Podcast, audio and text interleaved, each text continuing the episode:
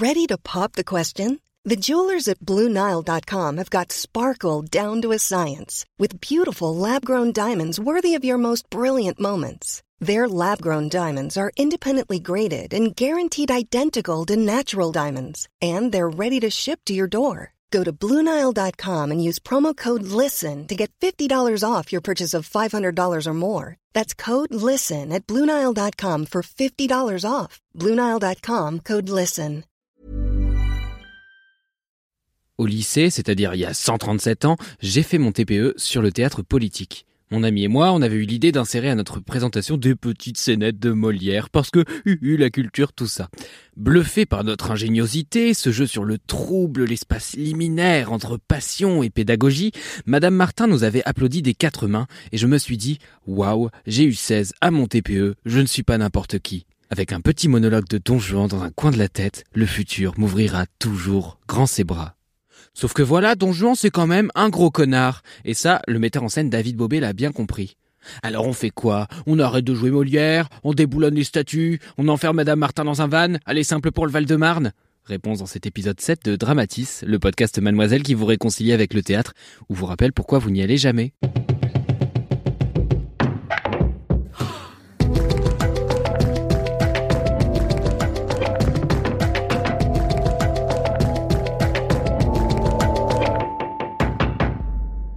J'ai vécu ma première représentation de théâtre en 4DX. Oui, des conflits sur scène, des coups dans le dossier de mon siège. Et oui, ce mardi, François Boujotte, rangé place 14, trépignait.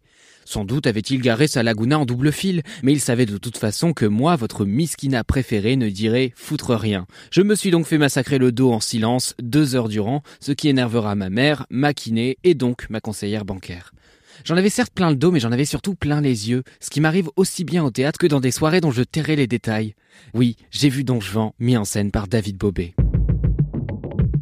David Bobet, c'est l'actuel directeur du Théâtre du Nord. Après quelques années à la tête du CDN de Rouen, il impulse à Lille cette vision généreuse qui n'a ni peur ni mépris pour ce qui est populaire. Et ça fait du bien. On l'a vu travailler aux côtés de Béatrice Dalle, Virginie Despentes, tantôt sur de contemporains, tantôt sur des classiques. Je me rappelle notamment de son père Gins qui était incroyable, où Radouane Le Fly se perdait dans la terre au pied d'immenses montagnes russes rouillées. Il faut ajouter aussi que David Bobet est normand et qu'il fait hurler la droite parce que le wokisme, le décolonialisme, ah la chute de l'humanité pour ça, je l'estime beaucoup. Par contre, il faut que je vous confie quelque chose. J'aime pas Molière. Alors je reconnais les qualités du bout, hein, il ira loin votre petit, mais souvent je passe mon tour. Et devinez qui pense pareil? Eh bah le metteur en scène, waouh, à croire que cette chronique était préparée.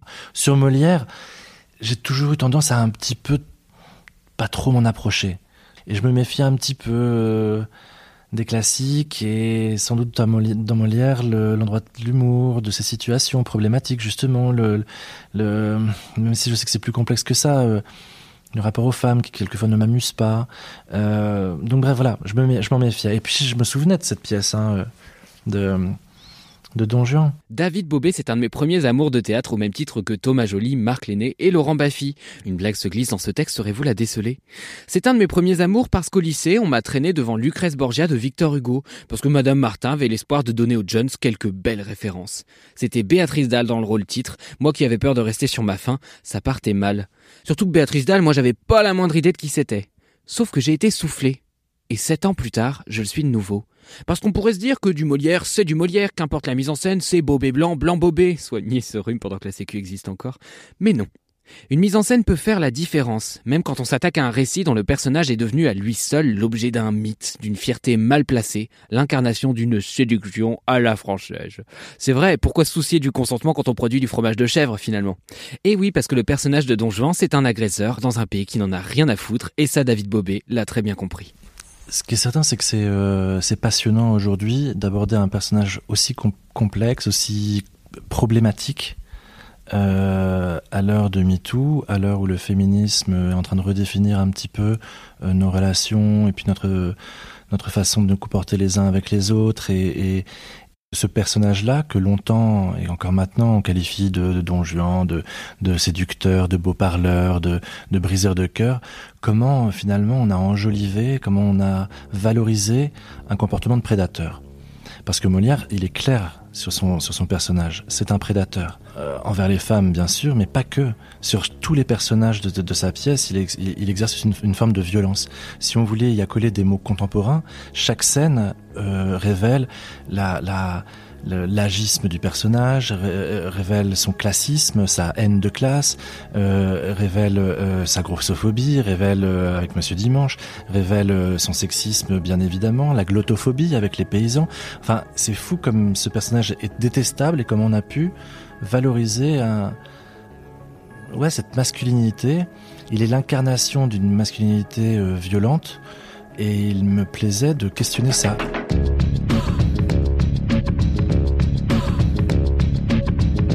Don Juan, c'est initialement un personnage de Tirso des Molina que vous et moi n'avons jamais lu parce que nous allons bien. Et puis Jean-Baptiste Poquelin s'y attaque en 1665, Jean-Baptiste Poquelin c'est Molière, et écrit la fameuse pièce où le noble jouit tranquillement de son impunité, quitte à mettre son valet Sganarelle dans de beaux draps. Manipulateur, arrogant, le mépris au bord des lèvres, notre trou du cul national finit par faire l'expérience du karma. Face à tout ça, la mise en scène de David Bobet de Don Juan ou Le Festin de Pierre a un objectif, rendre toutes ces violences visibles, tangibles et qu'enfin la honte change de camp. Oui, parce que je vais vous sortir ce vieux poncif de Oh, cette pièce date de l'époque où Michel Drucker était jeune, en 344 avant Jésus-Christ, mais elle dit beaucoup de notre époque, la contemporanéité de l'œuvre est palpable, etc. Bah pardon, mais voilà, c'est plus vrai que jamais, et puis c'est pas tant le fait du texte, c'est beaucoup dû au contexte. Sur le plateau, le talentueux Radwan Leflahi, qui joue le rôle titre, doit gesticuler au milieu des débris pour arracher Don Juan à la fatalité.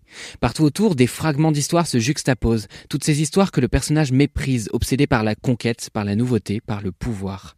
Les statues sont traînées d'un bout à l'autre de la scène, ultime relique de temps révolu, et bientôt Don Juan passera la nuit au musée, au milieu des grandes statues déboulonnées, profanées, piétinées, et il n'y aura ni Dieu ni Ben Stiller pour le sortir de là. Est-ce qu'on doit déboulonner cette figure euh, tellement encombrante de la masculinité, dont on est tous les héritiers et les héritières, finalement dont on est tous les victimes.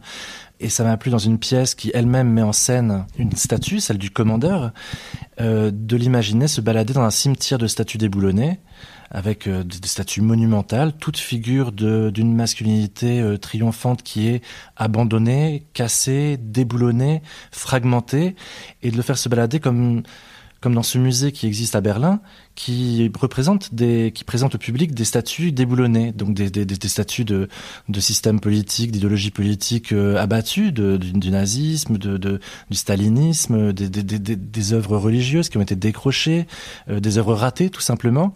Et c'est un musée passionnant parce qu'on on le visite comme on visiterait la partie honteuse de notre histoire là où la plupart des musées valorisent et, donnent une, vision glorieuse de notre histoire, là on est vraiment sur euh, sur la, face cachée de la lune, quoi. Et je crois que c'est peut-être la la réponse que j'ai envie de faire sur à cette question-là. Faut-il déboulonner les statues problématiques dans l'espace public?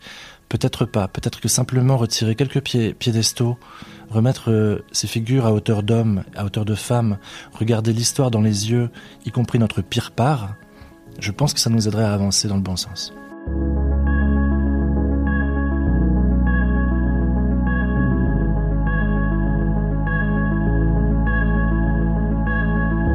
Je pourrais vous dire que du jeu à la musique il n'y a rien à redire, que j'ai tout aimé, ce serait un peu hypocrite, mais l'hypocrisie est un vice à la mode et tous les vices à la mode passent pour vertu. Mais mes petites réserves sont déjà floues alors que je me rappelle sans mal la force que David Bobet a rendue à ce texte. Flou alors que je vois encore nettement Shao Yilu et Jin Zhang rendre à leur personnage par la danse toute la dignité, la grâce et la beauté que la pièce originale tendait à amoindrir. Ce sont tous ces petits décalages que Bobet a pensé, tous ces à côté du texte qui permettent aux personnages secondaires de s'étoffer, de grandir et de trouver dans l'assistance toute l'empathie qu'il mérite.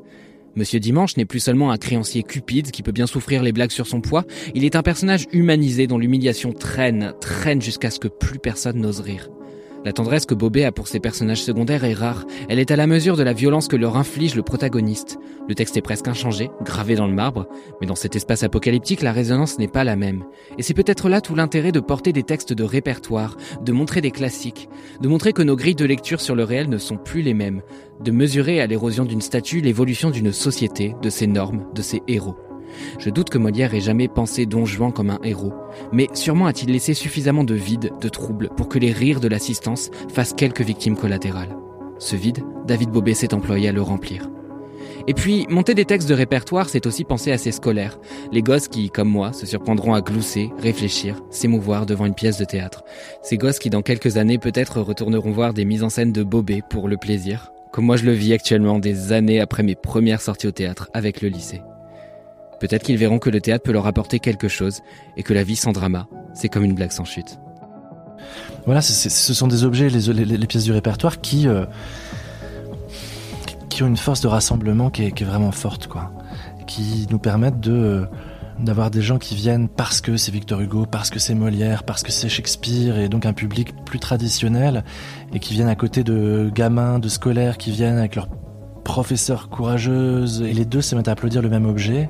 Pour des raisons sans doute différentes, ils sont venus, mais en tout cas pour des raisons identiques, ils applaudissent le même objet.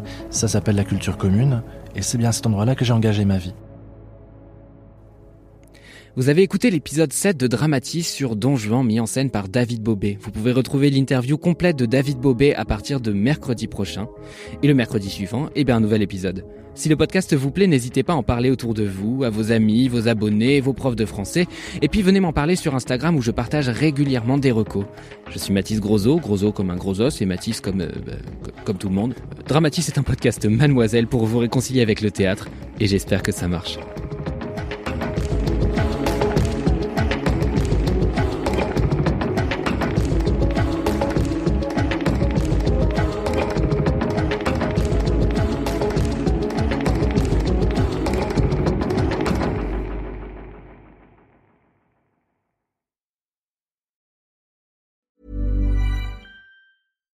When you make decisions for your company, you look for the no-brainers. And if you have a lot of mailing to do, stamps.com is the ultimate no-brainer. It streamlines your processes to make your business more efficient, which makes you less busy. Mail checks, invoices, legal documents, and everything you need to keep your business running with stamps.com.